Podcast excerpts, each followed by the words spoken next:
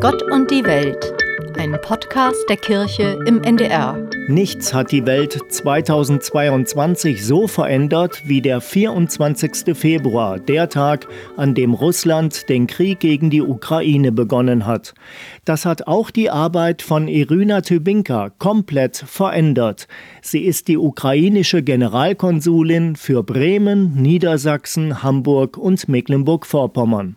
Als Sie hier in Hamburg Generalkonsulin ja nicht nur für Hamburg, sondern für Norddeutschland geworden sind, was dachten Sie, was Ihre Aufgabe hier ist? Ich war mir bewusst, dass ich jetzt für alle Ukrainer, die in Norddeutschland in vier Bundesländern wohnen, zuständig bin, dass ich natürlich unsere konsularische Vertretung hier in Hamburg leiten soll.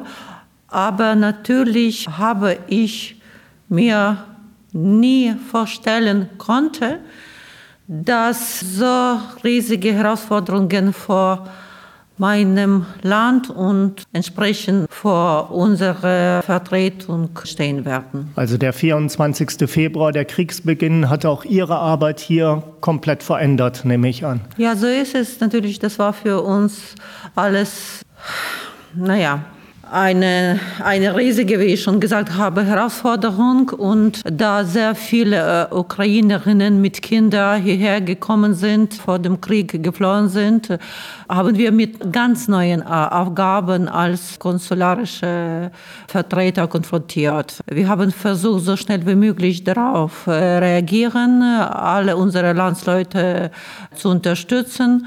Und natürlich, ich hoffe, dass es uns gelungen ist, obwohl muss ich wieder sagen, dass wenn wir vor dem Krieg ungefähr für 22.000 ukrainischen Bürger zuständig waren, dann schon Stand heute haben wir mehr als 200.000 zusätzlich. Sie können sich selbst vorstellen, was das für ein kleines konsularisches Team bedeutet. Sie sind ja oft im ganzen Norden unterwegs, eben zu diesen gut 200.000 Menschen. Geht es denen gut? Geht es denen nicht gut? Kann man das so generell sagen? Für alle Leute geht nicht gut, auf jeden Fall, aber das hängt nicht davon, dass hier sie schlecht empfangen wurden. Im Gegenteil, viele spüren sehr gute deutsche Gastfreundschaft und Hilfsbereitschaft.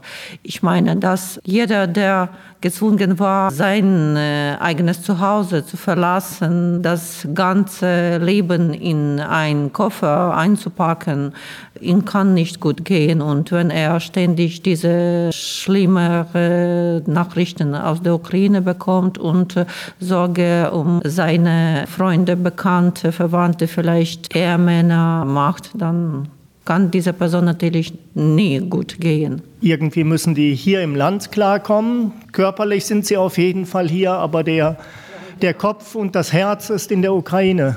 Ja. Wie erleben Sie das, eben dieses hier ankommen müssen und gleichzeitig ist die Heimat Ukraine?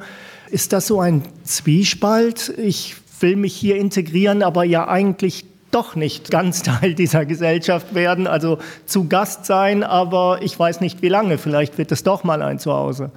Man kann sich das vorstellen, dass jede Ukrainerin, die heutzutage hier ist, vor dieser schweren Wahl steht. Von einer Seite will sie so schnell wie möglich zurückzukehren, aber versteht, dass keine entsprechenden Bedingungen in der Ukraine gibt, besonders jetzt, wenn Russland so präzise ein Genozid am äh, ukrainischen äh, Volk übt. Wenn Russland versucht, äh, alle Ukrainer, die in der Ukraine noch geblieben sind, ohne Strom, ohne Wasser, ohne Heizung zu lassen, das, das ist schwer natürlich. Und von anderer Seite, diese Ukrainerinnen, das weiß ich aus meinen vielen Gesprächen mit denen, sehr daran interessiert sind, fest auf eigenen Beinen hier zu stehen. Und dafür brauchen sie natürlich so schnell wie möglich Integrationskurse zu besuchen, Deutsch besser kennen und natürlich eine Arbeit für sich zu finden, damit sie für sich und für eigene Kinder kümmern könnten. Macht Ihnen das Sorgen, wenn Hamburg zum Beispiel jetzt wieder Schlafstätten in Messehallen einrichtet, das ist ja etwas anderes, als hier hinkommen und privat untergebracht werden oder in, in Wohnungen. Das, das ist ja ein anderes Gefühl dann. So ist es. Ich habe einige Notunterkünfte schon hier in Hamburg besucht. Ich äh, war bei Notunterkünften vor kurzem in Kiel, äh, in Hannover, in Bremen habe ich gesehen, wo unsere Landsleute untergebracht äh, wurden. Natürlich, das sind die Unterkünfte, denen niemandem man wünschen will. Aber ich verstehe auch, dass Hamburg zum Beispiel sehr überfordert ist äh, und äh, ständig nach neuen äh, Plätzen sucht. Dazu muss man nicht vergessen, dass auch Flüchtlinge aus anderen Ländern kommen. Auch wieder mehr, ja. Sogar viel mehr als die Ukrainerinnen jetzt nach Hamburg oder nach ganz Deutschland kommen. Die Zahl überwiegt. Darum, ich verstehe, dass die Möglichkeiten ein bisschen begrenzt sind.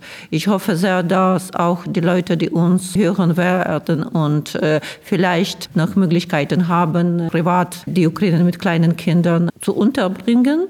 Sie werden auch uns dabei helfen. Sie können äh, selbst verstehen, dass es keinen passenden Platz für ein kleines Kind, so eine Unterkunft mit 150 Leuten zum Beispiel, wo keine, überhaupt keine private Sphäre gibt. Was ich manchmal in Medien an Bildern sehe oder auch von Leuten höre, die in die Ukraine gefahren sind mit, mit Hilfstransporten, die sagen, da ist immer noch eine sehr kämpferische Stimmung und eine gewisse Gelassenheit. Putin, wenn du uns die Elektrizität abschaltest, dann ziehe ich halt einen Pullover mehr an. Würden Sie sich manchmal hier in Deutschland ein bisschen mehr von dieser Gelassenheit und der kämpferischen Einstellung wünschen? So sind äh, meine Landsleute und ich bin auf äh, die wirklich sehr stolz.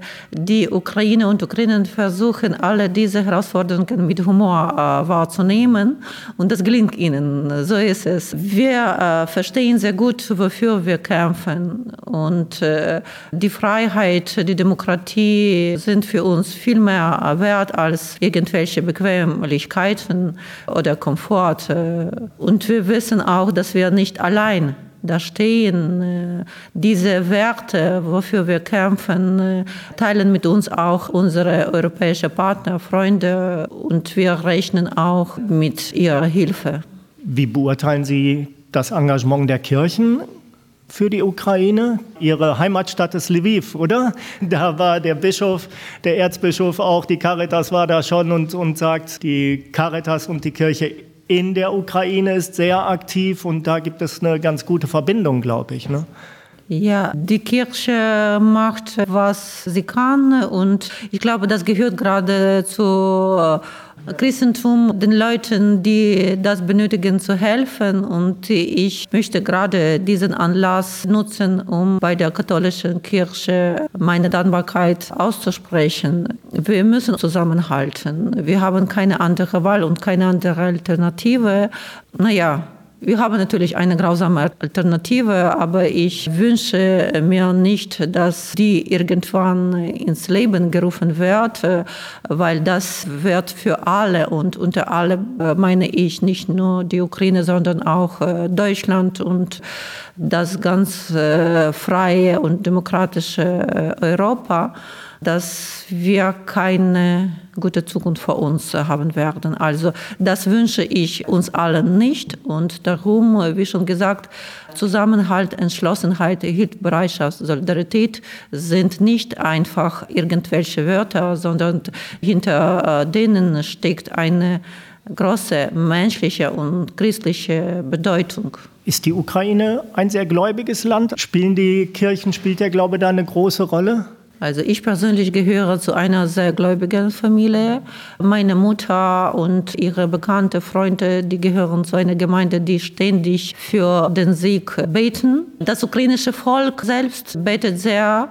Und wir äh, sind uns sicher, dass äh, Herr Gott an unserer Seite ist, weil auch die Wahrheit an unserer Seite ist. Und natürlich, wenn wir über diesen Krieg sprechen, äh, dann verstehen wir alle, dass wir jetzt gegen das absolute Böse kämpfen. Und wir können diese das Böse nur mit Gottes Hilfe bekämpfen. Ist das deswegen auch schön, dass es hier in Hamburg auch eine ukrainische christliche Gemeinde richtig gibt mit eigener Kirche und eigenem Pfarrer und äh, der dann ja eben auch in, in der Muttersprache beten und predigen und die Leute ansprechen kann? Die ukrainischen Kirchen im Ausland haben immer eine sehr wichtige Rolle gespielt. Die waren wie ein Zentrum für alle Ukrainer und heutzutage sehen wir diese Rolle besonders gut. Ich weiß, dass die kirchliche ukrainische Gemeinde hat vielen Schutzsuchenden aus der Ukraine auch aufgenommen, ihnen äh, weitergeholfen bei Integration, äh, bei der Suche nach äh, anderen Unterkünften. Naja, und ich glaube auch unsere Gebete, die jeden Sonntag gemeinsam mit der ganzen Gemeinde ausgesprochen werden, werden auch von Herrn gehört. Natürlich hilft auch äh, nicht nur die kirchliche Gemeinde, auch alle Ukrainer, die hier in Hamburg sind, auf jede mögliche Art und Weise ihre Heimat. Hier wird sehr viele humanitäre Hilfe gesammelt. Wir halten uns zusammen und ich freue mich, dass in diesem Fall die konsularische Vertretung auch nicht allein äh, sondern hat so starke Unterstützung seitens der Stadt und seitens der ukrainischen Gemeinde.